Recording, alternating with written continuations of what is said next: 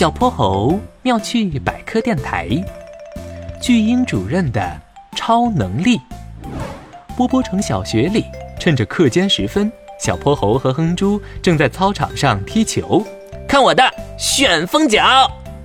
小泼猴一记帅气的倒钩射门，足球冲着球门的方向飞旋而去，然后越过球门，撞上了一棵小树，咔嚓！小树的侧枝顿时断了一截，糟糕，闯祸了！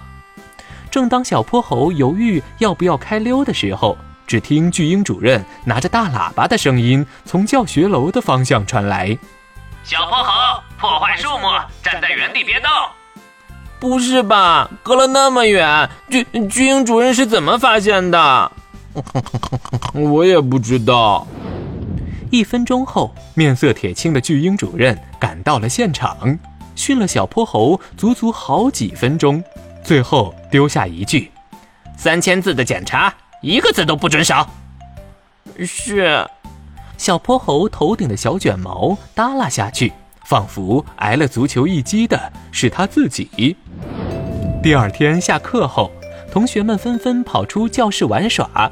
座位上只剩下小泼猴、哼哼猪和鼠大宝在奋笔疾书，写着写着，鼠大宝突然把笔摔在桌上，抓狂的揉着自己的头发。啊，嗯，不就默写时打了张小抄嘛，至于罚这么狠吗？我的手都快写断了。哎，哼哼猪，你怎么也在写检查？我上课吃薯片，被巨婴主任抓到了。天知道，我一点都没出声，居然还是被发现了。小泼猴呢？小泼猴是在写梯段小树的检查吧？不是另一份。我最爱的那本漫画刚出了大结局，我一时没忍住，在课上看漫画来着。为此，我还专门给漫画套上了课本的封面呢。结果还是被逮着了。唉，三人长长的叹了一口气。咱们实在太倒霉了，你们说巨婴主任是不是有什么超能力呀？否则怎么我们一有点小动作就会被发现呢？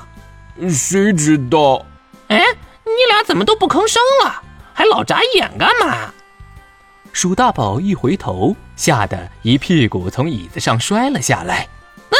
巨巨巨巨巨婴主任，我我们错了。我的视力特别敏锐。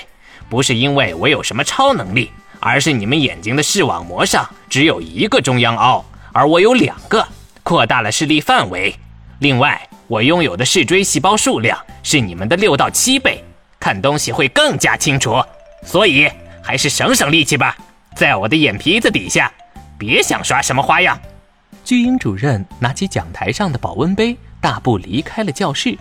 教室里的空气像被凝固住了一样。过了好一会儿，小泼猴他们才感觉心脏重新跳动起来。啊，检查要来不及了！